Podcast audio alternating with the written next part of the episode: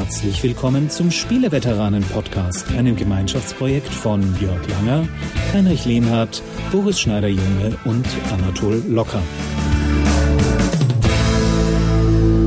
Einen wunderschönen guten Tag, liebe Zuhörer. Wir begrüßen Sie äh, zu einem äh, neuen Experiment in der wunderbaren Welt der Podcasts. Ähm, äh, wir haben uns mal gedacht, wir äh, tun uns über Skype zusammenfinden und äh, plaudern ein bisschen über aktuelle Ereignisse in der wunderbaren Welt der Spiele und äh, über weniger aktuelle Ereignisse auch, denn äh, die Viererrunde, die sich hier heute zusammengefunden hat in München und Vancouver, besteht aus ähm, älteren Herren der deutschen Computerspiele Medienlandschaft.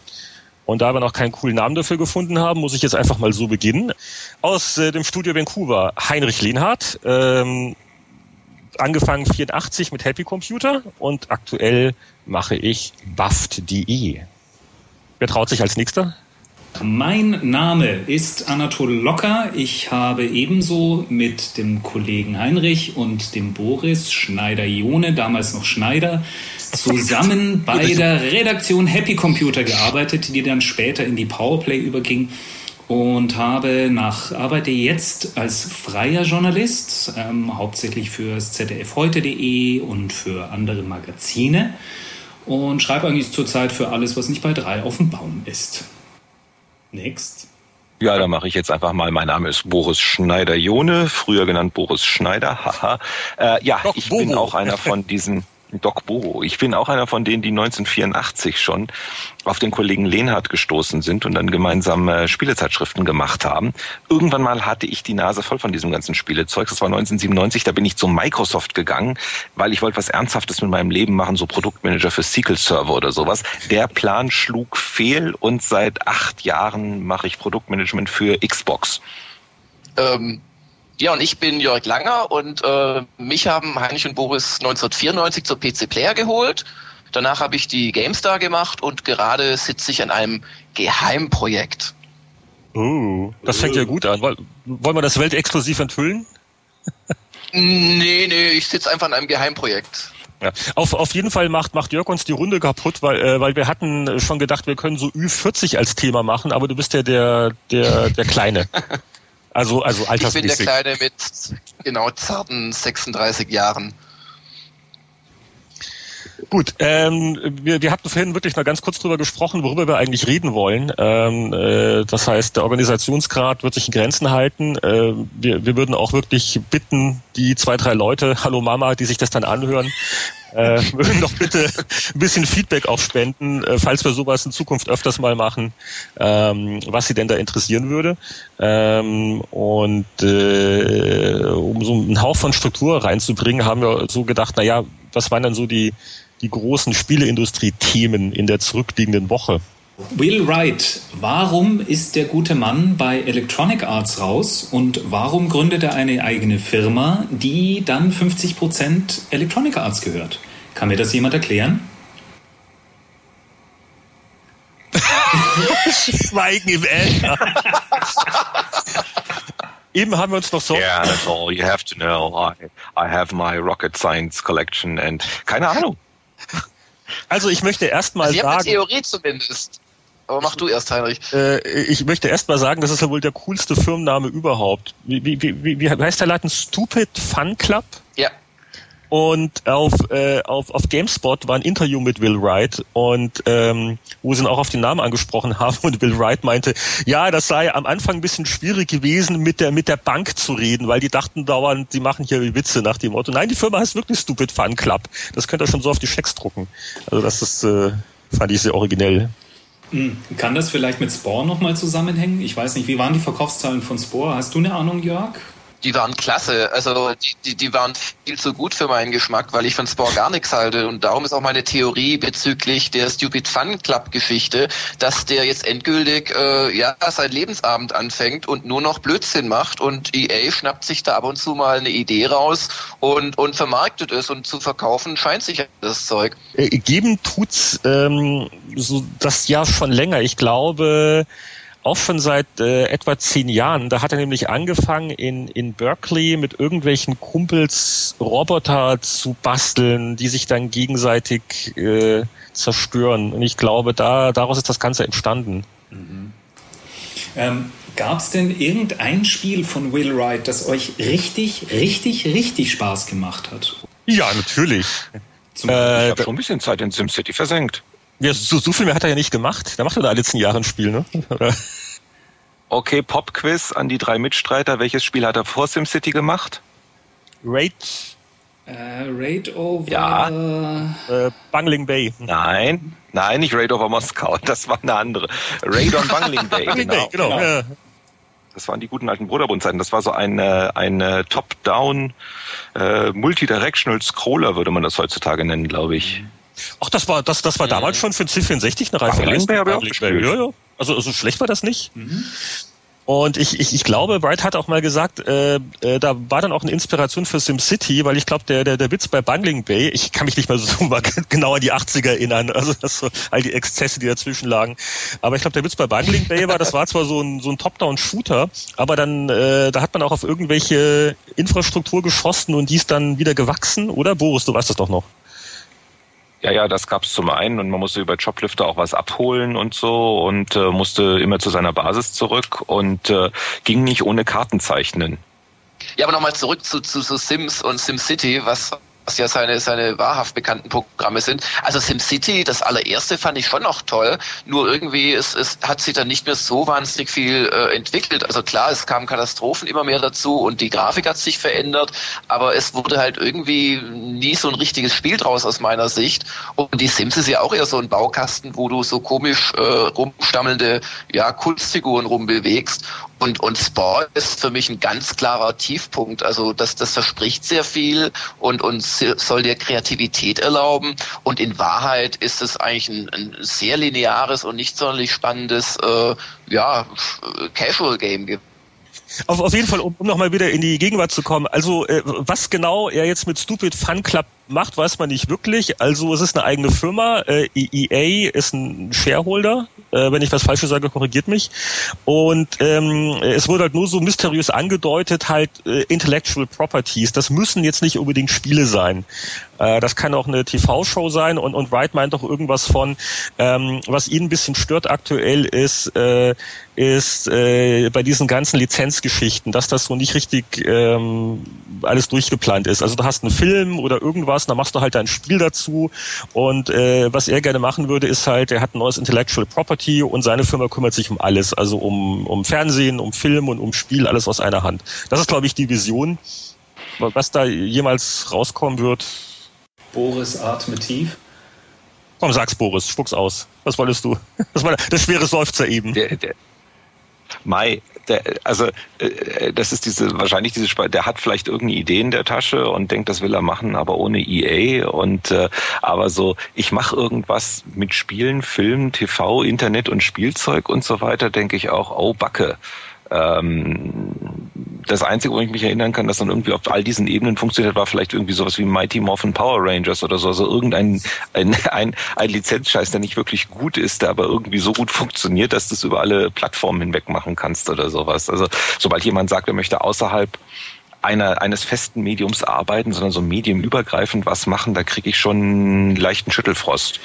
Mhm. Ähm, also äh, klar, das ist natürlich so ein Sammelsurium, was er da jetzt machen will, aber das passt schon ganz gut zu dem, was er zumindest als seine große Vision erzählt. Denn äh, ich kann mich an die letztjährige Games Developers Conference erinnern. Da war so eine Party zu, zu Spore, als das noch nicht rausgekommen war. Und als ich noch dachte, da kommt was Schönes. Und ähm, da hat er einen wirklich geilen Vortrag gemacht, also so eine halbe, dreiviertel Stunde lang mit, mit, also mit, mit, mit Folien, wo man schon beim Angucken der, der Präsentationsfolie einfach lachen musste. Eine total lustige äh, Geschichte. Und da ging es ihm um Dekonstruktivismus, wo er im Prinzip hergeleitet hat, dass es äh, in der Popkultur halt immer wieder Elemente gibt, also zum Beispiel Star Wars, Populärkultur Star Wars, die alles wirklich durchdringt und die quasi von den ähm, Konsumenten immer wieder neu zusammengesetzt werden. Und also das scheint schon etwas zu sein, an das er glaubt. Also darum eben alle Medien bedienen und nicht nur Spiele. Und ähm, ich nehme ihm schon ab, dass da mehr dahinter steckt, als jetzt nur äh, eine fixe Idee oder irgendwas Nettes zu sagen, ähm, weil er einfach daran glaubt, dass ähm, in, in der heutigen Medienwelt die Konsumenten selbst äh, mit Versatzstücken immer wieder quasi die Karten neu mischen. Ähm, ja, Punkt. Ja, das äh, war, glaube ich, das andere größere Thema ähm, in letzter Zeit. Es, es gibt mal wieder ein neues Spielsystem. Das heißt, äh, neu ist vielleicht etwas übertrieben. Es ist halt äh, nur die jüngste Nintendo Mobilspiel Inkarnation. Allerdings reden wir da natürlich von äh, äh, Geräten, die halt sehr beliebt im Markt sind, die sehr, sehr gerne, sehr gerne gekauft werden, auch von Journalisten, äh, unentbehrliche äh, Begleiter auf allen Geschäftsreisen. Es ist der, äh, der Nintendo DSi. Wie sprecht ihr denn jetzt aus in Deutschland? Deutsch, DSi oder, oder cool DSi? Englisch? DSi. Ich hätte sonst irgendwie die Befürchtung, dass sie mir eine CSI-Box in die Hand drücken, wenn ich irgendwo hingehe.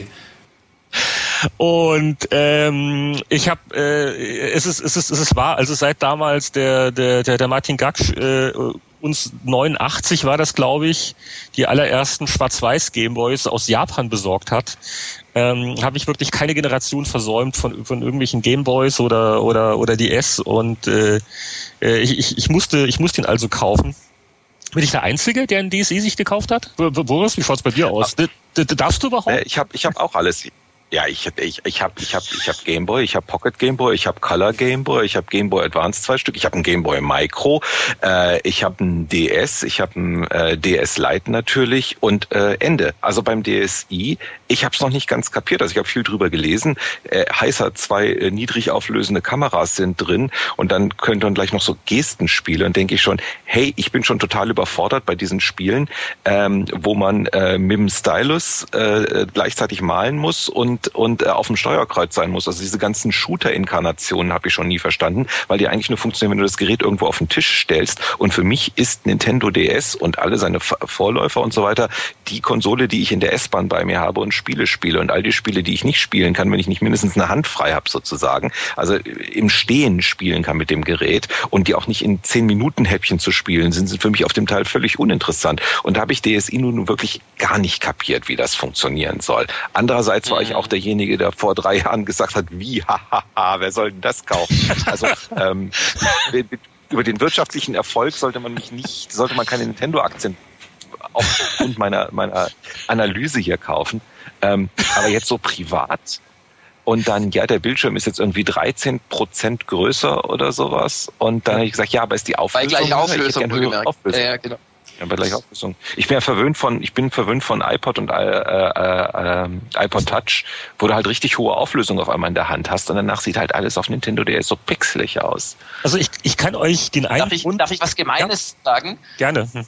Äh, äh, ich glaube, wir sind, und selbst ich als das Greenhorn in der Runde, ähm, ich, ich, ich glaube, wir sind viel zu alt, um den DSI zu kapieren. Und, und DSI ja deswegen, weil das I für I steht. Das soll ja zur, zur Personalisierung und so weiter dienen, das Ganze. Man kann da ja mit diesen Kameras äh, Fotos aufnehmen und die auch live, also previewen mit so Verzerrungseffekten und so weiter. Also das scheint mir, glaube ich, etwa zwei Jahrzehnte von unserer Lebenswirklichkeit nach unten hin entfernt zu sein. Drei, ich glaube, wir kapieren kapieren das Ding wirklich nicht. Oder drei. Aber äh, was ich was ich mich frage, wenn ich das noch schnell sagen darf, ähm, was ich mich frage ist, wird das denn aufgehen für die Hersteller? Weil wenn ich es richtig kapiere, gibt es ja drei äh, äh, Möglichkeiten, das Ding zu nutzen. Du schiebst äh, alte Cartridges rein vom DS, die laufen.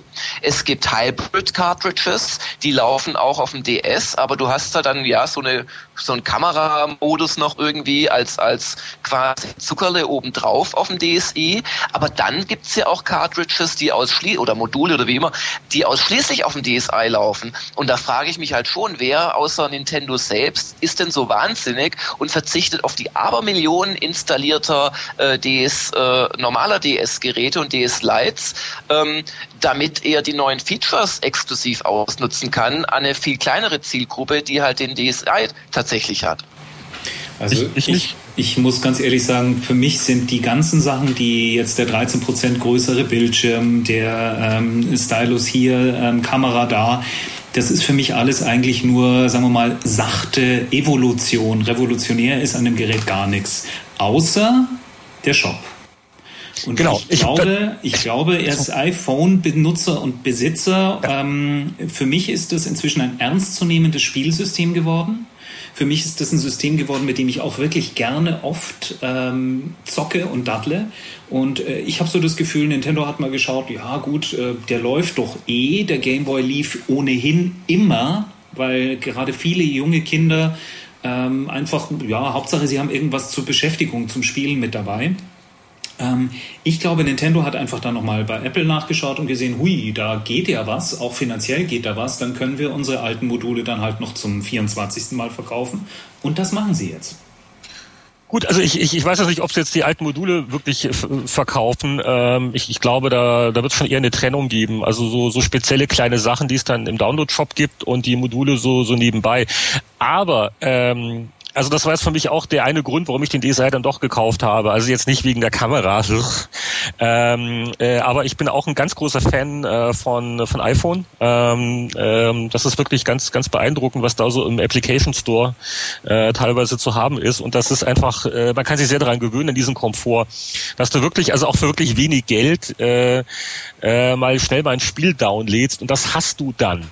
Und ähm, alleine diese Auswahl von mehreren Spielen, äh, das ist für mich ein Kaufargument gewesen, weil für den nächsten Transatlantikflug äh, ist das schon sehr cool. Da muss ich nicht immer eine, eine Plastiktüte mit Modulen noch mit mir führen. Da habe ich vielleicht mein eines Lieblingsmodul drin. Aber ansonsten habe ich halt so noch ein paar Download-Spiele halt noch ähm, äh, im System drin. Und äh, da, da bin ich wirklich gespannt, was da noch nachkommen wird.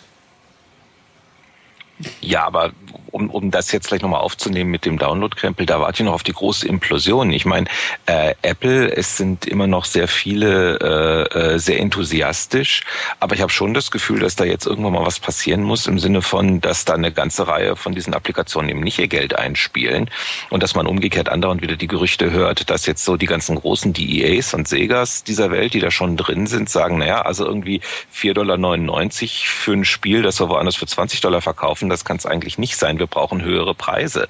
Und äh, ich weiß nicht, ob es kommt, aber man hört es halt immer wieder. Also irgendwann äh, werden nach oben die Preise gehen.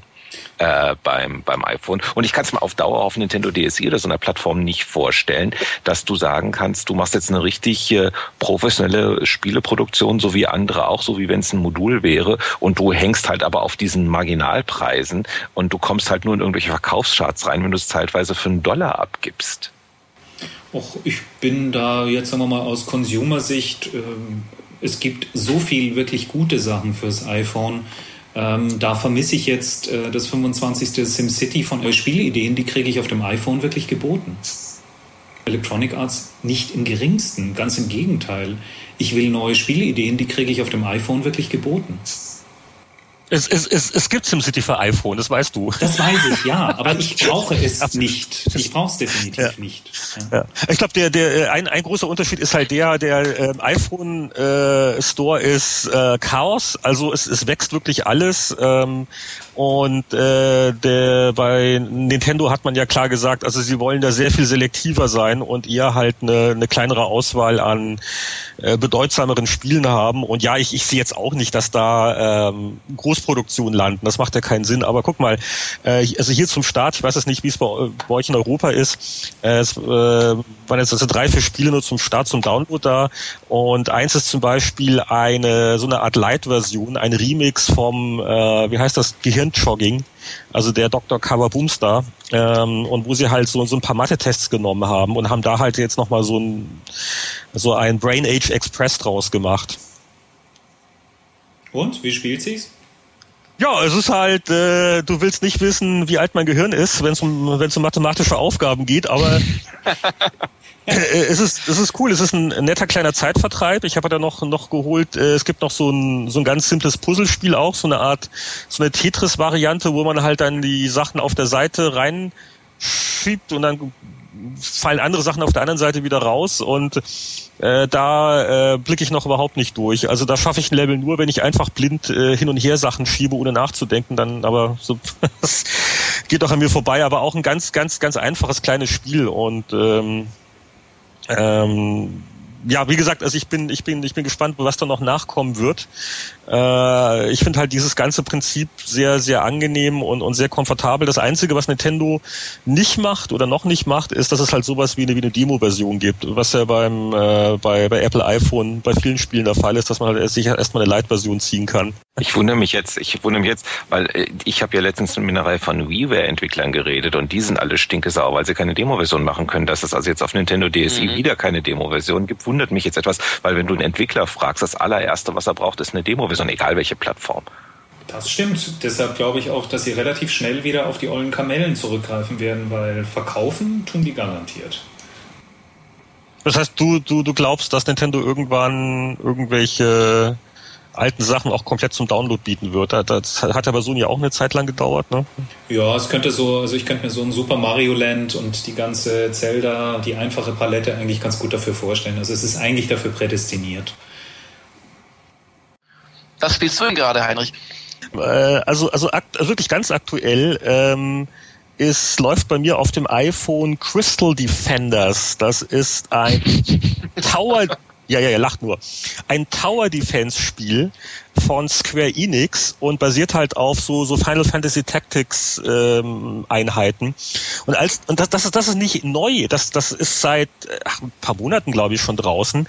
Das war nur erst völliger Mist weil sie haben äh, da quasi ein Handyspiel genommen und das eins zu eins rübergehauen. Äh, man konnte die Grafik quasi nicht sehen und man hat es wirklich gesteuert, indem man halt so ein, ein, ein virtuelles Gamepad bedient hat. Also eine völlige Katastrophe. Und jetzt haben die ein Update gemacht vor ein paar Tagen. Und jetzt ist es ein richtiges iPhone-Spiel. Also die Grafik nutzt den ganzen Bildschirm aus und man kann mit Drag und Drop das bedienen. Und äh, das macht Spaß. Also wenn man wenn man Tower Defense Spiele noch sehen kann. Äh, äh, Crystal Defenders ist total cool und es ist halt voll diese Final Fantasy Stimmung und die Musik und die und die Klassen ähm, äh, und vor allen Dingen es gibt halt auch da eine Light Version, die ist völlig kostenlos, äh, kann man also die die die einfachste Map einmal durchspielen. Und ich habe es nicht bereut, die Vollversion äh, jetzt gekauft zu haben. Die hat nicht nur mehr Maps, sondern auch viel, viel mehr Klassen. Und äh, ja, das ist gerade mein, mein Spaß, den ich so habe neben ein, zwei von den großen Spielen, Resident Evil 5 und so, aber. Hui, da wäre ich ja gerade dran an Resident Evil 5. Ähm, geht's dir auch so, Heinrich? Ich finde es ähm, eher mittelmäßig. Es ist toll gemacht, es sind gute Schockeffekte mit drin, es ist irgendwie ein solider, sauberer Shooter, aber so der große Brüller ist es nicht. Also ich habe nur, äh, ich habe nur ein bisschen mehr als die erste Stunde gespielt, weil das ist nämlich eins der nächsten Videos, die ich äh, mit, mit, mit dem Herrn Langer mache. Äh, und äh, also ich bin, ich bin gepackt, aber ich habe noch nicht sehr, sehr weit gespielt. Also ich, ich werde äh, die Tage sicher gerne freudig äh, zurückkehren. Ähm, ja, bei mir ist es noch ähm, ein Spiel, das glaube ich auch Boris ähm, und eigentlich alle hier Anwesenden richtig gut finden, Bejeweled Blitz. Oh, natürlich. Ähm, Finde ich eine großartige Ich habe aufgegeben. Du hast aufgegeben, ja. Du hast auch den absoluten Super Schweine-Highscore. Wie hoch ist der nochmal?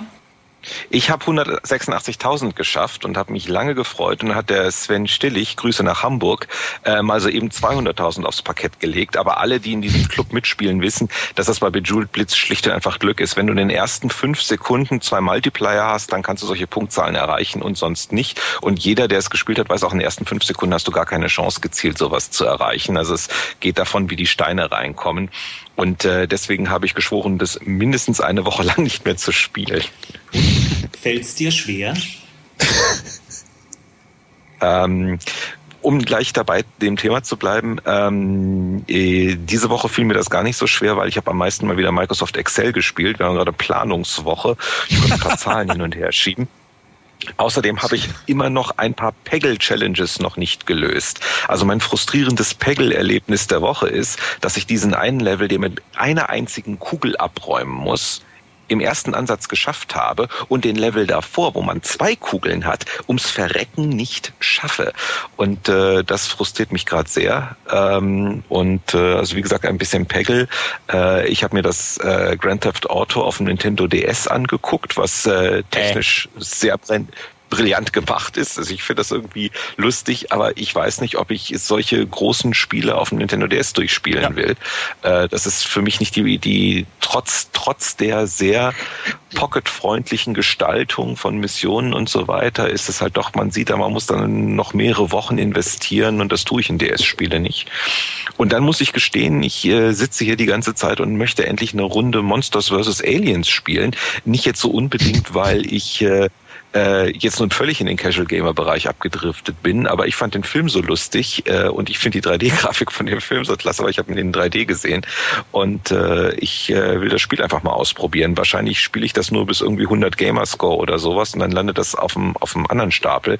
Ähm, aber äh, ich will diesen Bob. Also wenn ihr den Film noch nicht gesehen habt, der der äh, Bob ist klasse und äh, äh der Spruch äh, Gentleman ich habe kein Gehirn, aber ich habe einen Plan, ist äh, mein neuer Leitspruch. Boris, Boris, äh, äh, ein, eine Rückfrage. Du, du, du, du hast doch da gewisse Drähte kann man das nicht mal wirklich als undokumentiertes Feature in, in Office, in, in, in Excel einbauen, dass wenn man wirklich so eine, eine Zeile auf der einen Seite reinschiebt, dass sie auf der, auf der anderen, dass sich dann was auflöst, so wie ein Tetris? Das wäre doch cool, dass irgendwelche Zahlen, die sich dann addieren, da macht das Bumm und da gibt's noch einen Effekt irgendwie und so ein Explosionseffekt auf dem Bildschirm und dann ist das weg. Wäre doch super. Und dann kommt dann, dann geht dann unten so ein schwarzes Oval auf, da steht dann drin Erfolg freigeschaltet, Ihr Budget ist jetzt ausgeglichen, 10 Gamerscore. Ja, und schon haben wir eine neue Produktidee. Damit, damit verkauft ihr 10 Millionen mehr von dem Ding. Okay. Ich sag's dem Office 14 Team mal. ja, genau. Ähm, ja, was ich so die letzten Tage gespielt habe, das war mein geliebtes Empire Total War, leider nur zwei Stunden, aber in den zwei Stunden habe ich den äh, Grundstock für eine wirklich historische, äh, bedeutsame Aktion gelegt. Ich spiele nämlich als Österreich und habe mir zum Ziel gesetzt, eine Seemacht zu werden. Und deswegen habe ich in Wien gleich so ein Admiralskolle gebaut, habe mit dem, lasst mich nicht lügen, mit den Osmanen äh, ein Territorium getauscht, um, glaube ich, über Kroatien Seezugang zu bekommen. Und gerade bin ich dabei, Genua zu erobern, weil ich mit Venedig und noch irgendjemand habe ich Frieden geschlossen. Dadurch kann ich durch deren Gebiet durch und ich will mit Österreich, also ich will nach Indien und ich will in Amerika auch irgendwie so ein bisschen was, einen Platz an der Sonne bekommen. Und das macht irgendwie Spaß. Und ähm, heute tatsächlich habe ich eine halbe Stunde die Gilde DS gespielt und ähm, habe allerdings äh, ein bisschen Frusterlebnis gehabt, weil man sollte ja eigentlich glauben, dass da irgendwie das Ganze intuitiv zu bedienen wäre und so weiter. Ich bin schon beim Feilschen beim ersten Händler gescheitert, weil das muss ich euch kurz erklären. Man sieht da so eine Hand, äh, eine Handfläche auf dem Bildschirm und da muss man ähm, Gewichte reinlegen. Und äh, der Händler macht das quasi auch und äh, der, der mehr Gewicht drauflegt, gewinnt die Runde. Wer fünf Runden gewonnen hat, kriegt halt irgendwie 20 Prozent Preisnachlass und wer verliert, der kriegt äh, 20 Prozent draufgeschlagen. Ich habe es nicht geschafft, das irgendwie zu bedienen, denn es gibt da keinerlei irgendwie Hotspots auf dem Bildschirm. Man kann nur diese blöden Gewichte nehmen und dann auf die Handfläche legen. Und ich habe gedacht, das ist das erste DS-Spiel, das verbuggt ist. Das geht nicht. Ich habe alle Knöpfe gedrückt, ich habe da fünf Minuten rumprobiert, ähm, ich habe den DS ausgeschaltet und wieder ein. Und jetzt verrate ich euch die Lösung. Man muss, nachdem man das Gewicht auf die Handfläche gelegt hat, mit dem Stylus einen der Finger schnappen, nicht, dass der sich bewegen würde oder irgendwas. Und dann muss man den Finger runterziehen, damit sich die Hand schließt. Das wird dann animiert und damit habe ich quasi das gemacht, was ich normalerweise mit einer OK-Taste tue. Und ähm, naja, ich glaube, äh, wenn man das Spiel länger spielt, wird man wahrscheinlich noch auf mehr solche fantastischen Ideen stoßen. Moment mal, Moment mal. Früher gab es ein Genre, das hieß Adventures und das war zumindest bei Sierra wäre das ein Puzzle gewesen. Stimmt. ja. Okay, das, das waren alle vier. Haben wir, äh, haben wir noch irgendein Off-Topic-Thema, das sich auf, aufdrängt? Hat irgendjemand was Spannendes gemacht? Hat irgendjemand geheiratet oder äh, ein Fußballturnier gewonnen oder so? Ich habe noch eine private Newsmeldung der Woche. Dazu? Und zwar? Ja, das ist diese Geschichte, ich hoffe, ihr habt sie auch alle gelesen, äh, dass jemand in England ein gebrauchtes GTA 4 gekauft hat ähm, und macht's auf und da liegen Ecstasy-Pillen drin, angeblich. Wieso war das, war das die Collectors Edition? Keine. Na, das, das Jetzt, da hätte ich jetzt gerne mal die Fallout-Edition. Mit Plutonium oder ohne? Na, das Lustige, das Lustige daran ist, also es gibt dann, es gibt dann Riesendiskussionen, ob da jetzt nur Ecstasy-Pillen drin waren oder nicht. Ich finde nirgendwo einen Vermerk, was der Typ nämlich sagt oder warum der so sauer ist und warum der jetzt alle möglichen Leute verklagen will, ist, der hat das gekauft, um das mit seinem zwölfjährigen Sohn zu spielen. Und weiß Gott, was passiert wäre, wenn dieser zwölfjährige Sohn an diese Ecstasy-Pillen rangekommen wäre. Ich habe ganze Zeit mal Grand Theft Auto, zwölf Jahre, äh, England, das Ding hat auch einen BBFC 18 Sticker, soweit ich weiß. Also irgendwas läuft hier mal wieder falsch. Gut. Okay, ja, dann, dann, dann danke an, an alle für die Geduld. Ist ein bisschen länger jetzt geworden, aber okay, also für, für, fürs erste Mal und, und. Ja, erstes Mal. Ja, und, und ja. nicht wirklich geplant. Wann wollen wir denn das Und während die Herren die nächste Sendung bereits planen, geht es nun forsch zum Abspann. Heinrich Lehnhardt ist erreichbar unter lehnhardt.net, Boris Schneider-Jone unter www.360.net, Jörg Langer unter jörgspielt.de und Anatol Locker, der den Podcast geschnitten hat, unter www.anatollocker.de. Bis zum nächsten Mal.